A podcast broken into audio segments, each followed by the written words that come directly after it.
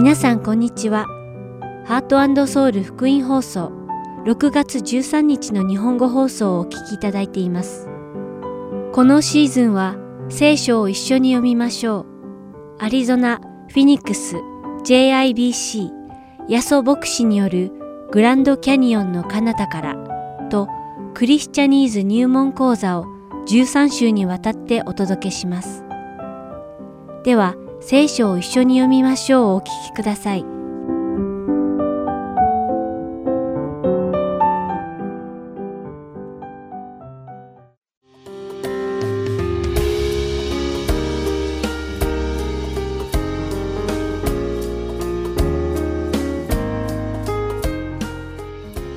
皆さんこんにちは。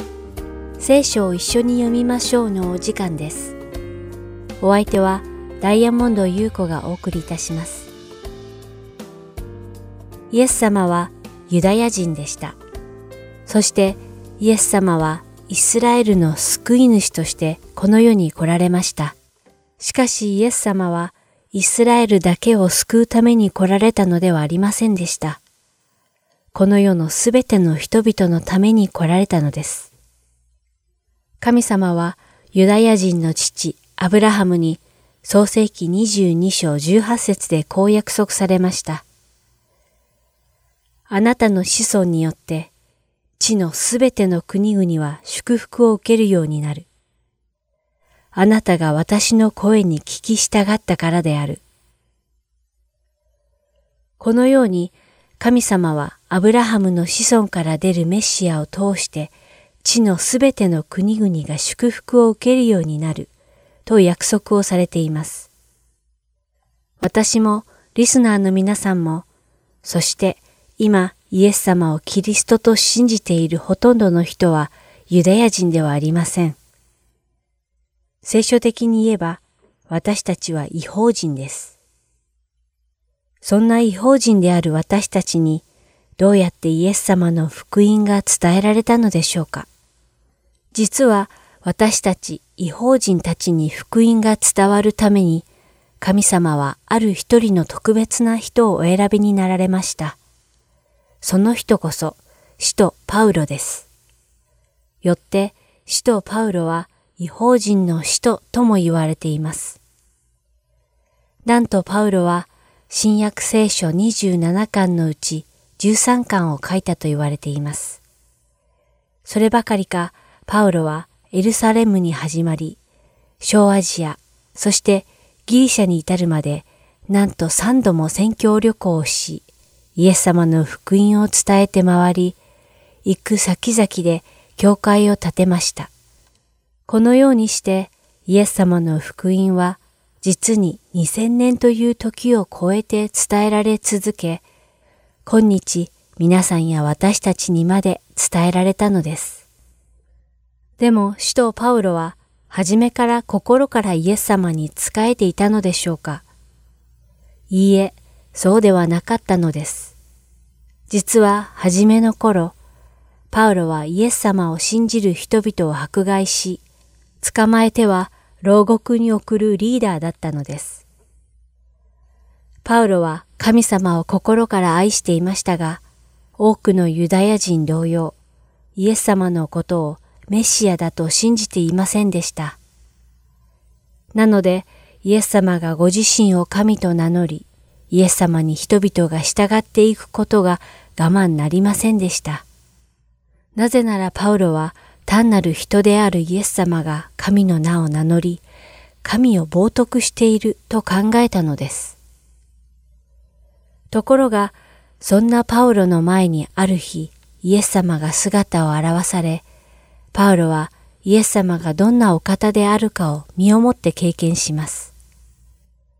そしてこの出来事をきっかけに、パウロは生まれ変わり、イエス様こそが神様であり、メシアであり、イエス様を通してのみ、罪人が神様と和解することができ、また救われるという真理を悟ったのです。そしてその後、パウロはイエス様の福音を伝えるためだけに自分の生涯を捧げたのです。そして彼の働きを通して違法人にも福音が伝えられ始め、皆さんや私のところにもイエス様の福音が伝えられたということなのです。なんとありがたく素晴らしい神様の恵みでしょう。それではお祈りします。天のお父様、使徒パウロを通して私たちがイエス様の福音を聞く機会が与えられるようにしてくださったことを感謝します。そして私たち違法人までイエス様を知ることができ、また救いの機会が与えられたその恵みにとても感謝します。これからは多くのまだ救われていない魂が一人でも多く救われるように私たちを用いてください。導いてください。イエス様の皆によってお祈りします。アーメン。それでは、使徒の働き9章1節から31節を読みして、今日の聖書を一緒に読みましょう終わりたいと思います。さて、サウロは、なおも主の弟子たちに対する脅かしと殺害の意に燃えて、大祭司のところに行き、ダマスコの諸街道宛ての手紙を書いてくれるよう頼んだ。それは、この道のものであれば、男でも女でも見つけ次第縛り上げてエルサレムに引いてくるためであった。ところが、道を進んで行って、ダマスコの近くまで来たとき、突然、天からの光が彼を巡り照らした。彼は地に倒れて、サウロ、サウロ、なぜ私を迫害するのか、という声を聞いた。彼が、主よ、あなたはどなたですか？と言うと、お答えがあった。私はあなたが迫害しているイエスである。立ち上がって町に入りなさい。そうすれば、あなたのしなければならないことが告げられるはずです。同行していた人々は声は聞こえても誰も見えないので物も言えずに立っていた。サウロは地面から立ち上がったが目は開いていても何も見えなかった。そこで人々は彼の手を引いてダマスコへ連れて行った。彼は三日の間、目が見えず、また飲み食いもしなかった。さて、ダマスコにアナニアという弟子がいた。主が彼に幻の中で、アナニアよ、と言われたので、主よ、ここにおります、と答えた。すると主はこう言われた。立って、まっすぐという街路に行き、サウロというタルソ人をユダの家に訪ねなさい。そこで彼は祈っています。彼はアナニアというものが入ってきて自分の上に手を置くと目が再び見えるようになるのを幻で見たのです。しかしアナニアはこう答えた。主よ、私は多くの人々から、この人がエルサレムであなたの生徒たちにどんなひどいことをしたかを聞きました。彼はここでもあなたの皆を呼ぶ者たちを皆捕獲する権限を祭司長たちから授けられているのです。しかし、主はこう言われた。行きなさい。あの人は私の名を違法人、王たち、イスラエルの子孫の前に運ぶ私の選びの器です。彼が私の名のためにどんなに苦しまなければならないかを私は彼に示すつもりです。そこでアナニアは出かけて行ってその家に入り、サウロの上に手を置いてこう言った。兄弟サウロ、あなたの来る途中、あなたに現れた主イエスが私を使わされました。あなたが再び見えるようになり、精霊に満たされるためです。すると直ちにサウロの目から鱗のようなものが落ちて目が見えるようになった。彼は立ち上がってバプテスマを受け、食事をして元気づいた。サウロは数日の間、ダマスコの弟子たちと共にいた。そして直ちに諸街道でイエスは神の子であると述べ伝え始めた。これを聞いた人々は皆驚いてこう言った。この人はエルサレムでこの皆を呼ぶ者たちを滅ぼしたものではありませんか。ここへやってきたのも彼らを縛って祭司長たちのところへ引いていくためではないのですか？しかしサウロはますます力を増し、イエスがキリストであることを証明して、ダマスコに住むユダヤ人たちをうろたえさせた。多くの日数が経って後、ユダヤ人たちはサウロを殺す相談をしたが、その陰謀はサウロに知られてしまった。彼らはサウロを殺してしまおうと、昼も夜も町の門を全部見張っていた。そこで彼の弟子たちは夜中に彼をカゴに乗せ、町の城壁伝いに吊り下ろした。サウロはエルサレムについて弟子たちの仲間に入ろうと試みたが、皆は彼を弟子だとは信じないで恐れていた。ところが、バルナバは彼を引き受けて、人たちのところへ連れて行き、彼がダマスコへ行く途中で死を見た様子や、主が彼に向かって語られたこと、また彼がダマスコでイエスの皆を大胆に述べた様子などを彼らに説明した。それからサウロはエルサレムで弟子たちと共にいて自由に出入りし、主の皆によって大胆に語った。そしてギリシア語を使うユダヤ人たちと語ったり論じたりしていた。しかし彼らはサウルを殺そうと狙っていた。兄弟たちはそれと知って彼をカイザリアに連れて下り、タルソへ送り出した。こうして教会はユダヤ、ガリラヤ、サマリアの全地にわたり築き上げられて平安を保ち、主を恐れかしこみ、精霊に励まされて前進し続けたので、信者の数が増えていった。今日も聖書を一緒に読みましょうにお付き合いいただきありがとうございました。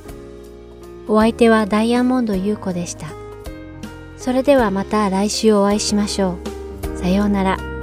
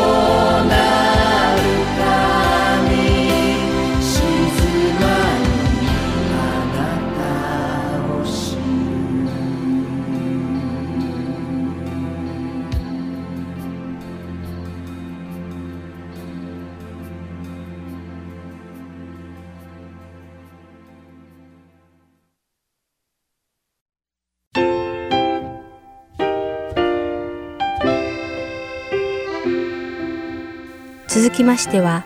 アリゾナ・フィニックス JIBC ヤソ牧師によるグランドキャニオンの彼方からをお聞きください。今日のタイトルは神かマモンかです。ヤソ先生のお話を通して皆様が恵みのひとときを送られることを願います。今日はですね、あの聖書はマタイの福音書のですねえー、6章の24節からですからね、えー、聖書をお持ちの方は準備しておいてください。今ですね本当に家にいる機会が多くなっているんではありませんか？その中でですねやはりこう何て言うんですか？家にいるということを通して、まあ、家族で一緒にいる時間増えてると思うんですね。まあその中でこう一緒にいるから何か映画を見たりする機会も増えると思います。私たちもですねやはり映画館に行けませんから、えー、映画を見ようと思ったら今はですね映画館でできない映画をインターネットで公開している映画もありますね。あの最近私たちが見たのは I Still Believe という映画を見ました。非常に良かったですよね。まあ、よかったら皆さんもですね、ぜひ見てください。今日はですね、え私たちはですね、まあ、子供さんがあ日曜学校でこの後ですね家庭で学ぶそのようなカリキュラムを私たち JBC の Facebook に載せておりますが、まあ、私たちは家族で一緒に礼拝することを、まあ、目標としている教会であります、まあ、感謝のことにですね、まあえー、ライフウェイさんからですねぜひこういう時期だから教会の皆さんに紹介してくださいと言ってビデオをですねくださったんですね。ですからそのビデオをですねあの教会のですね、えー、Facebook ページに載せておりますがまあそれをですね子供さんといて一緒に見てですね親親子でこうねどうだったってこう話するのもすごく役に立つと思います。特にですね、まあ、これは大人が見てもすごくですね感じさせる部分があります、まあ、今日のテーマはですね何かなと思ってそのビデオを見てみました、まあ、それと同じ話をした方が家族で礼拝するのに子供さんもですねビデオで学べるし大人もこうやって学べるしいいかなと思ってですね一応同じ話にしようと思って見てみたんです、えー、どういう内容かなと思ったら今日のテーマはなんとですねお金の話なんですね。献金の話なんです。こんな時になんで、まあ、ごめんなさいライフウェイさんもうこれ何年も前から計画してると思うんですけどなんでこんな時に献金の話なんだと私困ってしまいました。一瞬ですねちょっとやっぱりやめようかなと私は違う話しようと思ったんです。やっぱりお金の話よりもイエス様の愛とかですね愛されてるとかそういう話した方がやっぱり話す方も嬉しいと思うし聞く皆さんも嬉しいと思いませんか？しかしですね私は話したくないなと思ってるですね自分のことをちょっと考えてみました。なんでこの話をしたくないのか私が。理由は人から嫌われたくないからっていうのが理由です。先週ですね礼拝をですね録画して YouTube で流させていただきました。そしたらですねなんと視聴者数が、えー、見た数がですね900 99%アップしたんですね。999%ですよ。そんなのどういう数字かなと思うんですけど、とにかくたくさんの方が見てくださったわけですね。それは i さんがね、初めてですね、勇気出してリードしてくださったこともあったと思いますし、またカメラの後ろでですね、いつも映らないんですけども、マットさんのですね、ボイストレーニングもあったかと思うんですね。そういうふうに人気が出てくるとですね、やっぱりなんかこう、自分たちの価値、なんか自分の価値が上がってる気がしません？例えば Facebook とかです、ね、Instagram にですね、投稿した後ですね、なんかたくさんの人がライクライクライクとなんか急に自分の価値が上がったような気がしません？私たちもですね、999%も上がっちゃったら、やっぱりちょっとですね、なんか自分の価値があるような気がしてくります。しかし聖書はこのように書いてありますね。人を恐れると罠にかかる。しかし、主に信頼する者は守られる。これは信玄の29章の25節でありますね。ですから、ここで言いたいことはですね人からの人気他人からの人気に気を取られてしまうと罠にかかるから気をつけなさいと聖書は忠告しています。ですから人の評判にですね自分の価値を置いているならば私たちの人生は不安定になってしまいますね。そうではなくて神様に信頼する。ですから私も神様に信頼してお金の話をしたいと思います。今日のタイトルは神かマモンかというタイトルであります。まあ、私たちの人生というのはですね、お金なしには生活はできませんね。まあ、節約することは良いことでありますけども、節約するということを通して逆にお金に縛られてしまっていることもあります。まあ、例えばですね、ある教会はですね、別にうちの教会のこと言ってんじゃないんですけどね、清掃にお金がかかりすぎる教会がある。では、どうやってその教会のクリーニングにお金を費やさなくて済むのか、いろんな方法があると思いますが、一番良い方法はどういう方法かと言いますと、誰も建物の中に入れないということです。しかし、それではですね、何のために教会が存在しているか分かりません。何が言いたいかと言いますともったいないという名目で物を大切にすることを通して逆に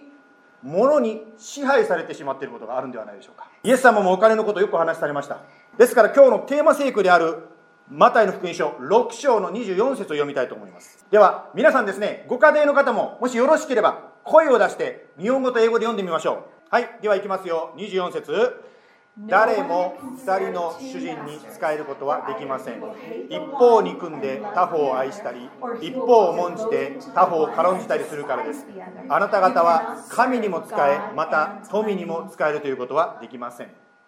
はい。ここでですね富またはマニーというふうに英語で訳されている言葉ありますがこのもともと書かれている言葉つまりギリシャ語ではマモンと書いてあるんですね。まあ、これは一節、別に聖書の説明ではなくて、ある説明によるとこう書いてあるんですけども、それはですね、マモンっていうのは、偽りの神として擬人化された存在だ、なんて書いてます。怪獣のようなですね、マモン。ですから、私たちは、ここでですね、怪獣マモンに使える生き方があると言っています。ですから、怪獣マモンに使えるのか、神に使えるのか。ですからこのマタイの福音書の6章の24節そしてその後の話をですねイエス様の話を一緒に読みながらそこから学んでいきたいと思います。つまりここでですね25節26節とイエス様はマモンに使える生き方と神に使える生き方のこの2つを対比させてるんですね。25節を読みますけどもこう書いてあります。だから私はあなた方に言います。自分の命のことで何を食べようか何を飲もうかと心配したりまた体のことで何を着ようかと心配したりしてはいけません。ここでイエス様はマモンに使える生き方はこういう生き方だというふうに説明していらっしゃいます。ではそれに対して神に使える生き方は一体どういう生き方でしょうか？それはですね26節からこう書いてありますが空の鳥を見なさい。種まきもせず刈り取りもせず蔵に収めることもしません。けれどもあなた方の天の父がこれを養っていてくださるのです。あなた方は鳥よりももっと優れたものではありませんか？ここでですね26節でイエス様が言ってることは空の鳥を見なさい。つまり本当に神様に使える生き方とはこういう生き方ですよっていうようなことを言ってます。では次またはこれに対応してですねマモンに使える方は何ですかということが27節にまた出てきます。あなた方のうちの誰が心配したからといって自分の命を少しでも伸ばすことができますか？なぜ着物のことで心配するのですか？そして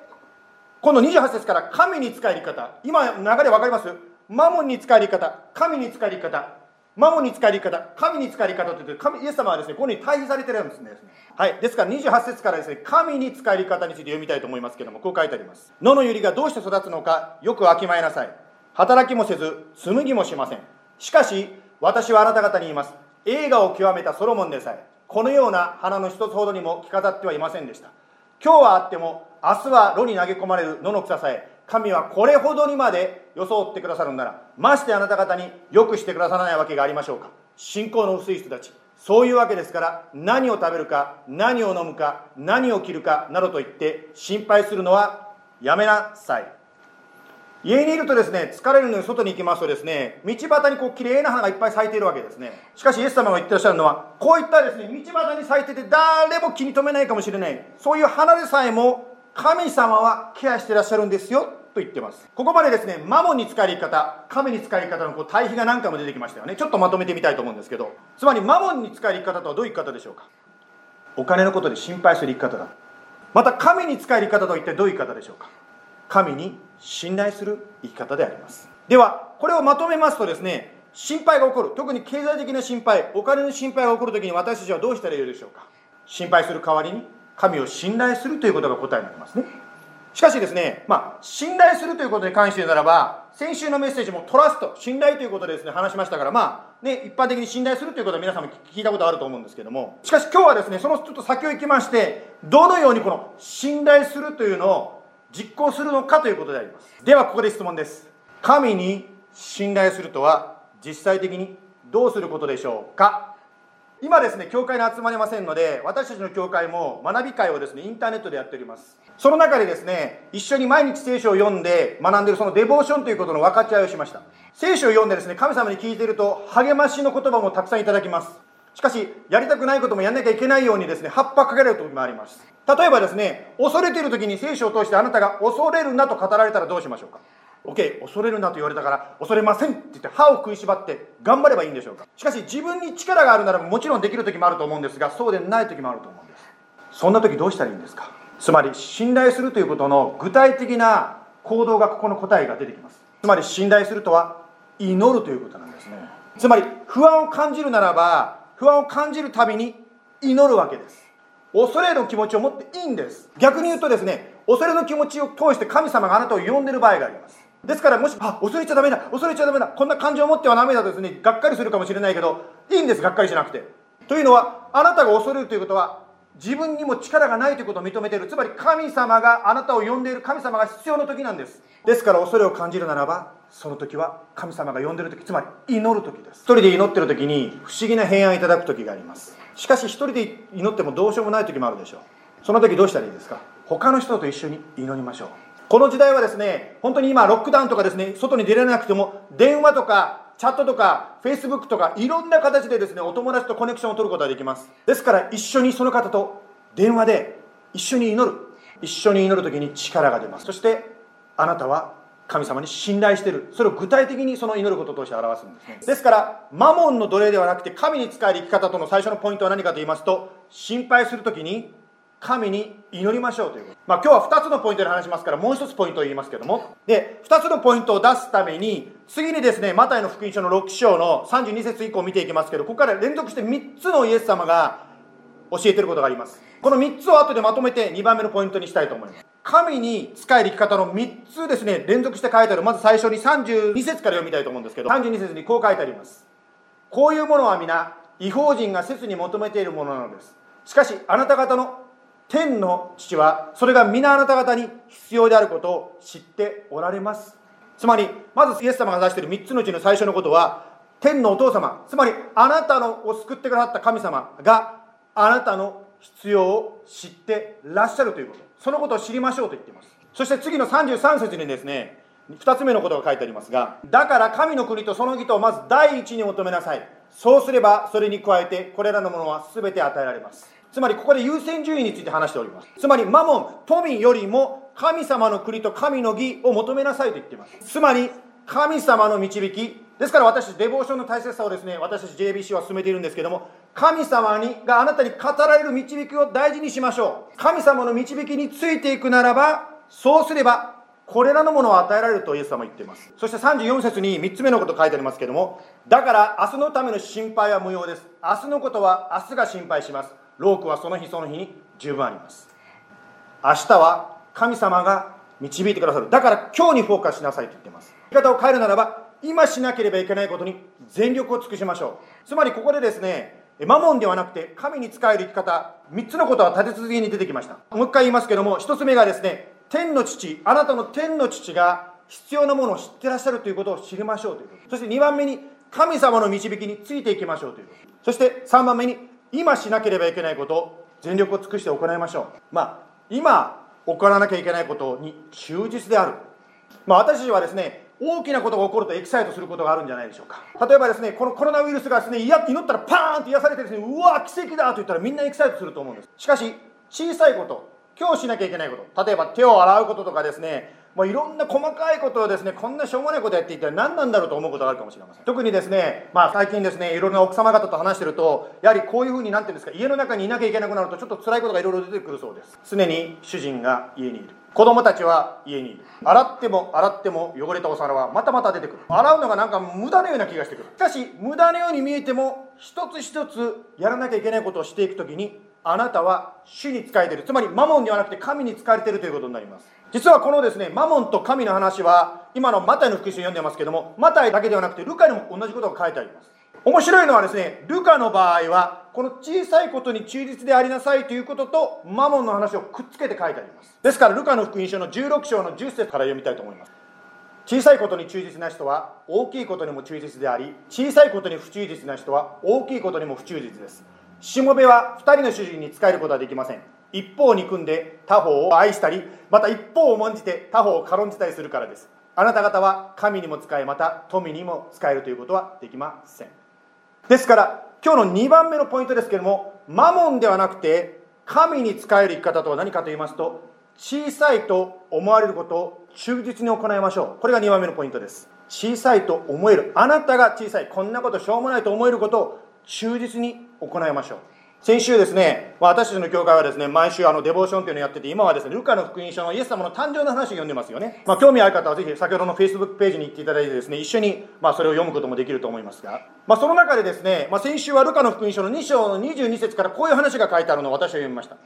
さて、モーセの立法による彼らの清めの期間が満ちた時、両親を幼子を主に捧げるためにエルサレムに連れて行った。山場と五つ貝、または家場とひな、2話と定められたところに従って犠牲を捧げるためであった、まあ、デボーションの面白いところはですねそれぞれ感じるところが違うんですよ。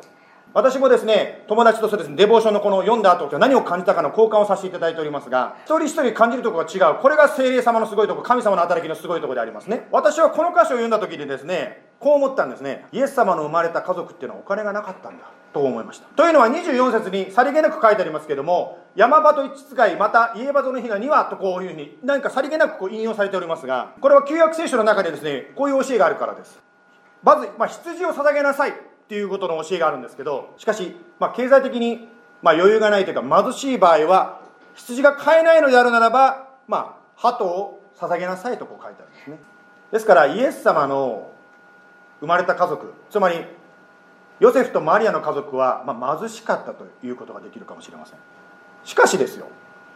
イエス様のこの家庭のことをですね後の時代の私たちが見てはあイエス様たちかわいそうマリアさんかわいそうお金がなくてね貧しくて貧乏で本当に情けない水そういうふうに誰が思うでしょうか？マモンに仕える生き方ではなくて神に仕える生き方というのは本当の幸せをもたらす生き方なんですね。まあこういうふうにですね本当に学校が今休みになってますから子供たちがあっちこっちで遊んでる姿を外で遊んでる姿を見ます。その中でですね本当に最初は家の中でですね高価なゲーム機器で遊んでる子供たちもたくさんいると思うんですがしかしですねだんだん飽きてきて外で遊び出す。しかしそういう中でですねもうそこで転がってるものを使ってですね遊んでみんなが喜んでる姿を時々見るんですね。何が言いたいかというとですねもちろんですねああ私たちは何でお金がないんだろうもっとお金があればあれもあってこれもあってこれもあってさぞかし私たちは幸せだろうと思うかもしれませんがないからといって不幸ではないということを言いたいわけですね。マモンではなくて神に仕える方は本当の幸せをもたらす生き方なんですね。もう一度今日最後にですね今日の聖書箇所読みますけども6章の24節マタイにこう書いてありましたね。誰も2人の主人に仕えることはできません。一方を憎んで他方を愛したり一方を重んじて他方を軽んじたりするからです。あなた方は神にも使いまた富にも使えるということはできません。2つのポイントで学びました。マモンの奴隷ではなく神に仕える生き方とは心配する代わりに神に祈りましょう。そして2番目に小さいと思われることにも忠実でありましょう。お祈りいたしましょう。イエス様今日こうして一緒にあなたを礼拝できたこのようなチャンスを与えてくださって感謝いたします。今特に本当に今私たちの中で経済的ないろんな圧迫が強くなってきてます。主よ特に今こうして一緒に礼拝している方の中で仕事を失ったりまたカットされている方のことを特に思います。特に普段全てのものが満ち溢れている時はあんまりイエス様のことを考えないかもしれませんがしかし亡くなる時にもう一度原点に帰る。つまりイエス様のもとに帰らせられます。イエス様言ったではありませんか。あなたは鳥を空の鳥も養っていってくださると。あなた方つまり私たち人間はもっと優れているではありませんかとイエス様が言ったではありませんか？どうぞ死を支えてください。そして与えてくださるそのものだけではなくてそのギバーであるつまり全ての与え主であるイエス様を崇めさせてください。イエス様そして私たちは今このような問題の中にあります。私もどうしてこのコロナウイルスの問題が続いているのか理由は私も分かりません。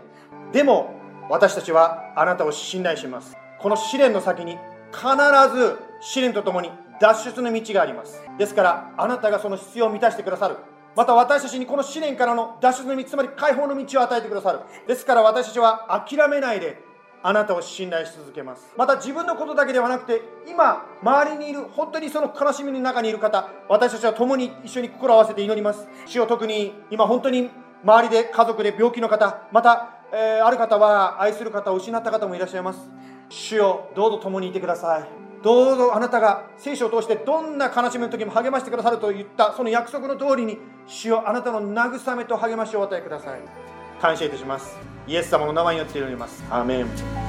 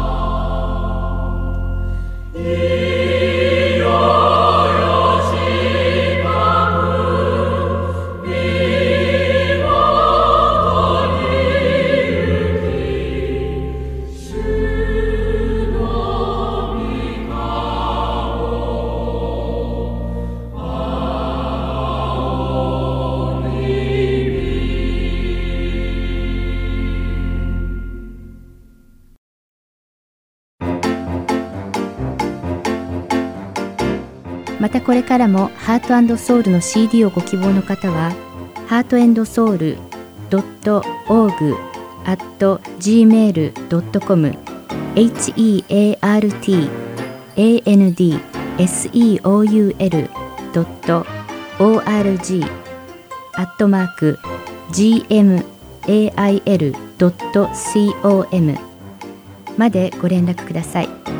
ご連絡いただき次第送料無料にて送らせていただきます。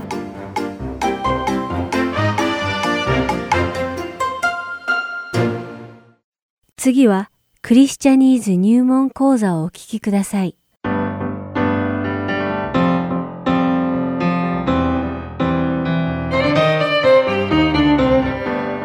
皆さんこんにちは。クリスチャニーズ入門講座の時間です。お相手は横山幸子です。今日もクリスチャニーズと呼ばれるクリスチャンがよく使う言葉やフレーズについて学んでいきましょう。私が最初に教会に行き始めた時、教会の人たちの会話に出てくる職務名や肩書きについての知識が全くなく、それを聞いて何とも奇妙な感じがしたのを覚えています。もちろん、教会以外で以前に聞いたことのある故障や役職名もありましたが、その呼び名が意味する責任や役割は私が知っているものと同じなのかなと思ったこともありました。というのも、どうやらそれは私が知っている一般的な解釈とは違うように思えたからです。例えば、執事という言葉がそうでした。日本語で一般的に執事という言葉が意味するのは、大きな屋敷で、その家庭の運営に関わる全般を任された召使いの責任者的な人を指しています。西洋の映画や漫画でも、住み込みで働く執事の姿がよく登場しています。これを踏まえて、教会の執事という役員名を聞いたとき、なぜ教会に召使いが必要なのかと思い、その目的がわかりませんでした。きっと皆さんも同じような疑問を持ったことがあるのではないでしょうか。そのような疑問を解消する目的で、今回のクリスチャニーズ入門講座は、教会の役員についてお話ししましょう。聖書には、長老と執事という役職名が出てきます。両方とも、教会の牧師と共に働き、教会の会員たちが滞りなく神様を賛美できるように手助けをするという職務です。また、パウロはピリピ人への手紙の中で監督という言葉も使っています。では一緒にピリピ人への手紙の第一章の一節を読んでみましょう。そこには、キリストイエスのしもべであるパウロとテモテから、ピリピにいるキリストイエスにあるすべての生徒たち、また監督と執事たちへとあります。執事はさておき、監督というと少し変な気がしませんか？普通監督というと映画監督とか野球の監督などを思い起こさせられるかもしれません。聖書に出てくるこの監督という職務は私たちが知っている一般的な監督と同じような責任を持っているのでしょうか？少し掘り下げて調べてみましょう。聖書の中で使われている監督とは、指示を与えたり、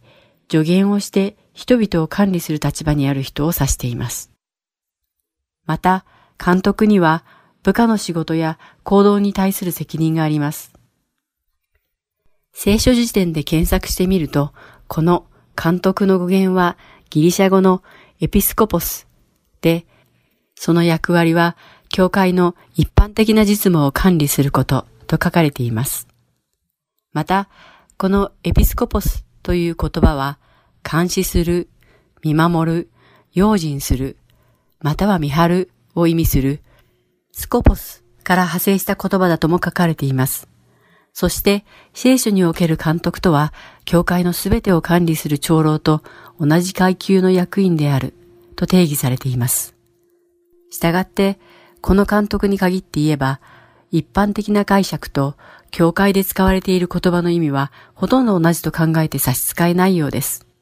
しかし、監督と長老という役員にははっきりとした違いがあるようです。長老とは年とその職務の権威を示し、監督はその職務の内容を示しています。また、長老という言葉の元々の意味は、階級が高く、かつ年齢を重ねている人のこととあります。では、執事という役員はどうなのでしょうか？執事という言葉は、ギリシャ語のディアコノスから訳された言葉で、雑用をこなすという意味を持つディアコネオから派生したと考えられています。総じて、執事とは、助けで、あるいは食卓で手助けをしているもの。つまり、わかりやすく言うならば、ウェイターのようなものである、と理解できます。では、この監督、または、執事という職務に就くための条件とは、どんなものだったのでしょうか。聖書を紐解いて、その答えを探してみましょう。テモテへの手紙第1の第3章の1節から11節を一緒に読んでみましょう。そこには、人がもし監督の職に就きたいと思うなら、それは素晴らしい仕事を求めることであるという言葉は真実です。ですから、監督はこういう人でなければなりません。すなわち、非難されるところがなく、一人の妻の夫であり、自分を制し、慎み深く、品位があり、もてなしもよく、教える能力があり、酒飲みでなく、暴力を振るわず、恩和で、争わず、金銭に無欲で、自分の家庭をよく収め、十分な威厳を持って子供を従わせている人です。自分自身の家庭を治めることを知らない人が、どうして神の教会の世話をすることができるでしょう。また、信者になったばかりの人であってはいけません。高慢になって悪魔と同じ裁きを受けることにならないためです。また、教会外の人々にも評判の良い人でなければいけません。そしりを受け、悪魔の罠に陥らないためです。執事もまた、こういう人でなければなりません。禁言で、二枚舌を使わず、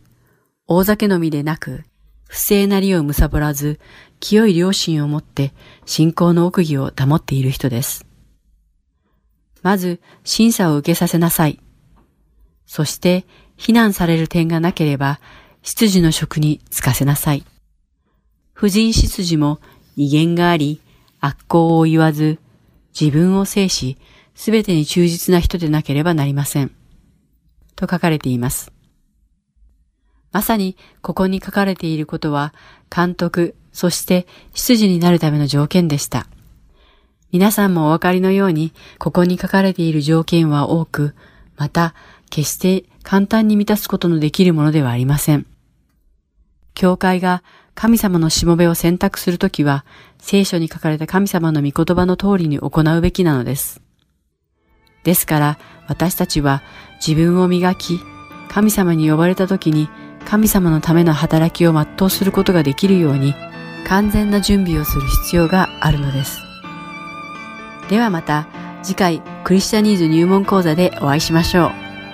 お相手は横山幸子でした。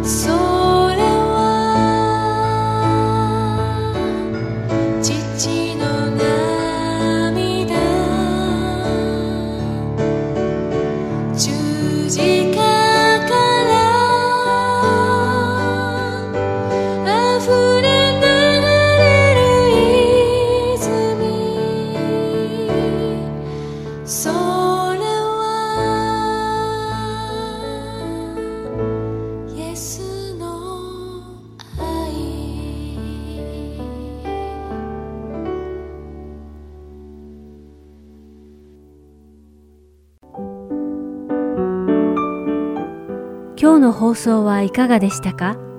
最後までお付き合いくださりありがとうございました。また来週お会いしましょう。